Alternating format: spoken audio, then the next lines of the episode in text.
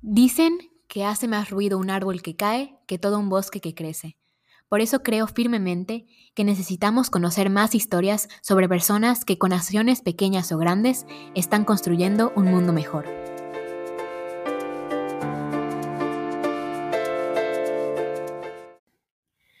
Hola amigos, bienvenidos a un nuevo episodio del podcast de El Bosque que Crece, en el que compartimos historias sobre cómo personas de diversos lugares en ámbitos muy diferentes están buscando tener un impacto positivo en el mundo. Y pues como les contaba en el episodio pasado, yo conocí el programa de Casa de Vida Independiente mientras estaba investigando sobre otra iniciativa, y hoy se las voy a presentar. En el centro de, la ciudad de Mérida, todos los días a las 12 del día, se forma una fila enorme de personas afuera de una casona restaurada de color azul, que está muy bonita.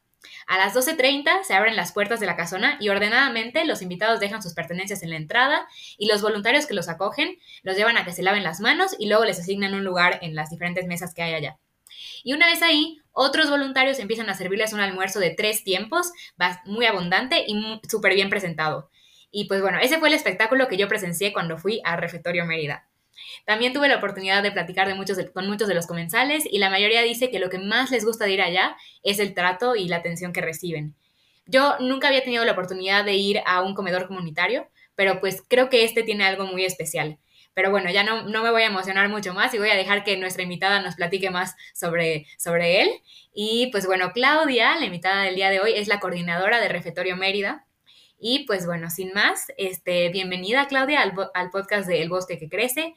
De verdad, muchísimas gracias por aceptar la invitación. Ya llevamos bastante tiempo queriendo conectarnos y así. Qué bueno que ya este, vamos a poder platicar. Y pues bueno, ahora sí, para empezar, ¿podrías platicarnos un poco, un poco sobre ti y decirnos cuál es tu árbol favorito? Claro que sí. Muchísimas gracias, Mireya, por la invitación. Creo que este tipo de espacios siempre son muy bonitos para poder compartir iniciativas distintas y diversas en nuestra ciudad. Pues yo soy Claudia, soy la coordinadora operativa del proyecto en México. Eh, soy comunicóloga social de formación y tengo una maestría en trabajo social. Entonces, lo mío, lo mío es la comunicación y el trabajo social.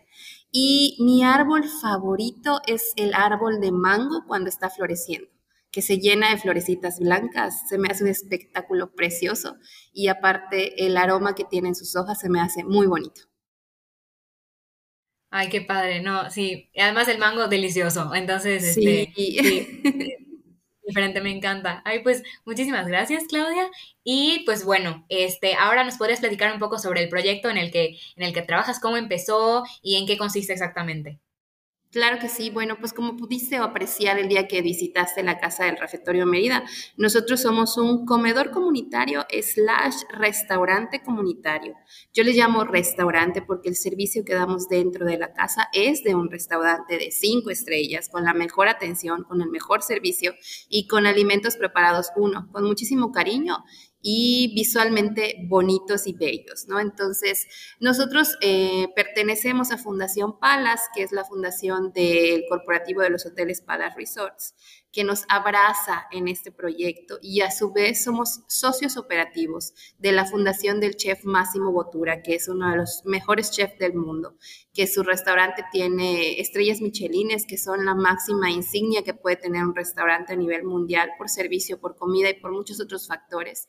Em, él en el 2015 se da cuenta que en todo este mundo gastronómico y en todo este escenario gastronómico a nivel gourmet, hay muchísimo desperdicio de alimentos. Entonces lo invitan a una Bienal de Arte en Milán eh, como encargado de los alimentos y se da cuenta que se desperdiciaba un montón. Dice, a ver, espérame, ¿por qué estamos desperdiciando tanta comida si por otro lado hay muchísima gente que no tiene que comer? Él lo que hace es rescata esos excedentes de alimentos, invita a otros chefs internacionales a cocinar esos alimentos, transformarlos en otro platillo y los empiezan a compartir con Caritas en Italia. A partir de ahí, él junto con su esposa, que se llama Lara Gilmore, eh, deciden hacer esta iniciativa que tiene dos pilares principales o dos objetivos principales. Por un lado, eh, obviamente dignificar a las personas que se encuentran en alguna situación de vulnerabilidad social, que la vulnerabilidad social contiene como muchos cajoncitos o muchas esferas para poder hablar de la vulnerabilidad. Em, y eh, dignificar a las personas a través de experiencias gastronómicas completas. Y me refiero al servicio que nosotros damos aquí adentro del refectorio.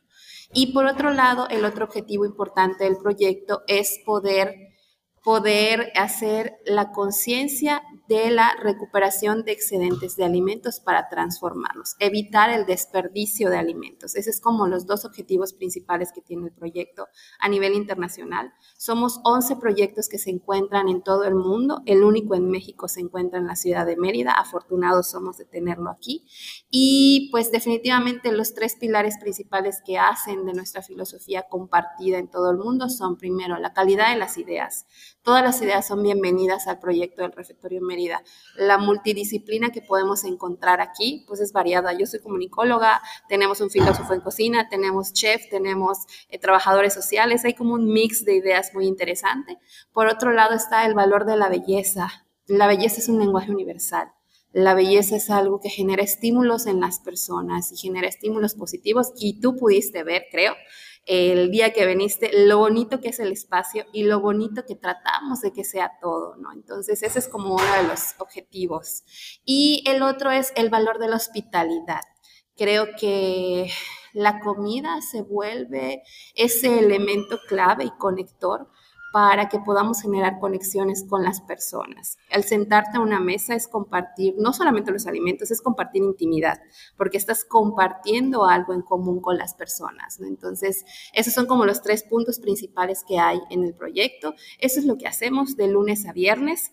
Hacemos recuperación de excedentes de alimentos en distintos escenarios. En, la ciudad de Mérida tenemos la central de abastos, que es uno de los espacios en donde se mueven todos los ingredientes que se utilizan para la producción para el consumo, para la distribución de alimentos y en muchos, pero en más de los que imaginamos, existe el término del desperdicio de alimentos. Hay muchísimos ingredientes o muchísimos insumos que por no cumplir con los estándares estéticos son discriminados o hechos a un lado, pero que siguen siendo igual de nutritivos. ¿Qué es lo que nosotros hacemos? Recuperamos esos excedentes para evitar que sean un desperdicio. Los traemos a la casa del refectorio, el equipo de cocina se encarga de transformarlos y los servimos a las personas en formas espectaculares y deliciosas además. Entonces, ese es nuestra, nuestro proyecto básicamente. Sí, la verdad es que sí, tienes toda la razón. O sea, pues, o sea, tuve, gracias a Dios, la oportunidad de ir un día allá al refectorio. De hecho, pues ahí subiré, bueno, la idea es como pues subir un, video con pues testimonios que grabé de algunas personas. Este, y pues eso, tuve la oportunidad de platicar con muchos y me acuerdo justamente de una señora con la que platiqué, este, en específico, que pues cuando les, les iba preguntando, ¿no? ¿Qué es lo que más les gusta de venir acá? Y pues casi todos me decían de que el trato, es que me gusta cómo me tratan, me gusta que me atiendan, que todo está muy ordenado, que no sé qué. O sea, y, una señora en particular dijo, es que como que aquí me tratan muy bien. O sea, como que a veces uno no está acostumbrado, o sea, una vez está justo, a veces está acostumbrado a que va a algún lugar y eh, lo tratan así medio mal, ah, como que, como que no le hacen caso. Y aquí como que hay esta atención como muy personalizada que sienten las personas y que pues por eso les encanta ir ahí, ¿no? Entonces, o sea, lo que decías, ¿no? O sea, esta parte de la hospitalidad, qué importante es, cuánta falta nos hace, o sea, digo, creo que muchos sabemos cuál es como el placer de sentarse en un restaurante, a comer buena comida, cuando los platos están bien presentados, ahorita que está tan de moda, tomarle fotos a la comida, o sea, creo que es algo que muchos vivimos, pero hay muchas personas que no, hay muchas personas que generalmente comen nada más por necesidad. Entonces, qué padre que les den la oportunidad de tener estos momentos como de, pues sí, esas experiencias que realmente, pues sí, llenan bastante el, el, corazón, ¿no? Y te hacen un poquito más feliz. Entonces, este, creo que mencionaste muchísimas cosas, este, y creo que hay muchas cosas muy bonitas que podemos aprender, este, pero pues quería como que pre preguntarte de manera particular, digo, creo que ya lo has empezado a mencionar un poco, pero, o sea, primero que nada, este, pues dices que es el único lugar que, el único, pues, eh, o sea, lugar así que hay, que hay en, en México, o sea, el, el, único como refectorio está en Mérida, ¿no? Entonces quería preguntarte pues un poco de que, este, cómo, cómo sí. ha sido, más que nada, pues tu experiencia, ¿no? O sea, desde que empezó este, en Mérida, ¿qué has aprendido? ¿Cómo has visto que desde que en, empezó Refectorio Mérida este, han generado como un impacto positivo en, en el ambiente, en las, pues en las personas a las, que, a las que atienden? Bueno, este, digo, hay muchísimas ideas que giran en torno al proyecto. Para comenzar, y como tú lo has dicho, creo que lo principal es hacer dignas a las personas que de repente sienten que han perdido su humanidad. Mucha de la gente que viene a comer al refectorio eh, son personas que cuando salen de esta casa son invisibles para el resto de la gente que está en la sociedad. Son personas a las que nadie se les acerca, son personas a las que nadie habla, a las que nadie voltea a ver y obviamente cuando llegan a un lugar en donde los tratamos bien, los tratamos con cariño, pues se nota la diferencia, ¿no? Se sienten parte de, se sienten humanos otra vez. Pues mi mayor aprendizaje en todo este proceso creo que ha sido el respeto hacia las personas, el respeto hacia la humanidad Em, durante todo este tiempo, comenzamos en mayo del 2020, en plena pandemia, em, donde el lema era quédate en casa. Y em, qué pasa con las personas o qué pasaba con las personas que su casa es la calle. Desde ahí comenzó como esta reflexión en la que nos cae como balde de agua fría el hecho de que hay muchísimas personas que se encuentran en situaciones demasiado complejas, en donde nosotros no podemos comprender lo que ellos están viviendo porque no es nuestro contexto y no es nuestra vida diaria, ¿no? Entonces, Em, el mayor aprendizaje ha sido ese, el respeto hacia la humanidad, el respeto hacia la dignidad de las personas y el también entender que hay más cosas que nos unen independientemente del lugar que tomemos en la sociedad que las que nos separan. Somos muchísimos más iguales todos y que todos merecemos respeto y que todos merecemos un trato digno. Creo que eso hace que nuestro sentido de ser humano se permanezca y que podamos tener una mejor sociedad en, en comunión, en armonía y sobre todo buscar este momento de equidad e inclusión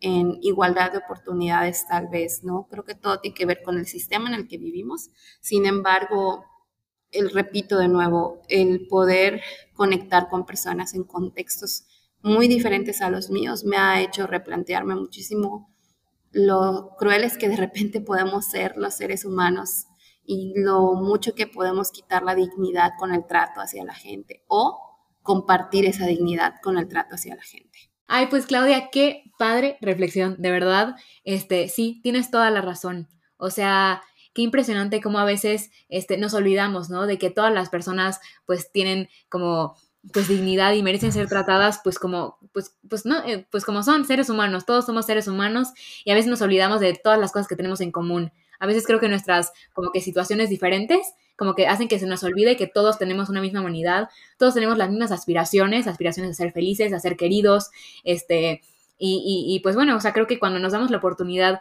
de convivir con un poquito más con, las personas, pues nos damos cuenta de eso. Entonces, qué padre que, que, en refectorio pues tengan la oportunidad de hacer eso y al mismo tiempo contribuyan a esta, esta parte tan importante que es lo del desperdicio de los alimentos, ¿no? O sea, que es un gran problema. Entonces, este, pues, pues sí, de verdad, una enseñanza padrísima.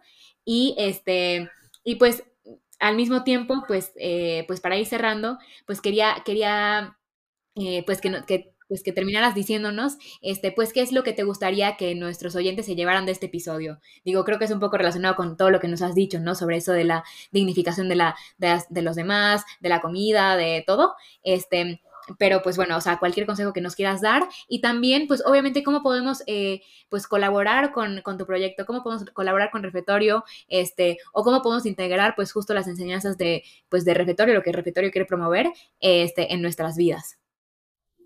Pues mira, yo creo que lo más importante siempre va a ser la conciencia de cada uno, el hecho de, digo, nosotros trabajamos muchísimo el tema del no desperdicio de alimentos y eso es algo que todos podemos hacer desde nuestras casas desde ser conscientes qué consumimos, cómo lo consumimos, a quiénes le compramos lo que utilizamos para cocinar en nuestras casas y también creo que algo que es interesante que de repente tengamos en, nuestro, en nuestra mente es el hecho de poder compartir ahorita estamos en un, en un momento de excesos en muchas situaciones, ¿no? La comida no es, no es, no es excepción.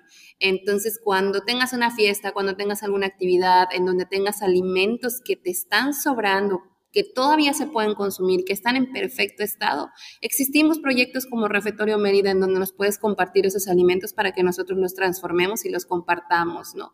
O si no, si te avientas y te, te aventuras a salir a la calle, te aseguro que te vas a encontrar con una o dos personas que estén buscando algo para comer y que no tengan el dinero o los recursos para poder acceder a alimentos eh, que les puedan ayudar, ¿no? Entonces, creo que primero que nada sería la conciencia.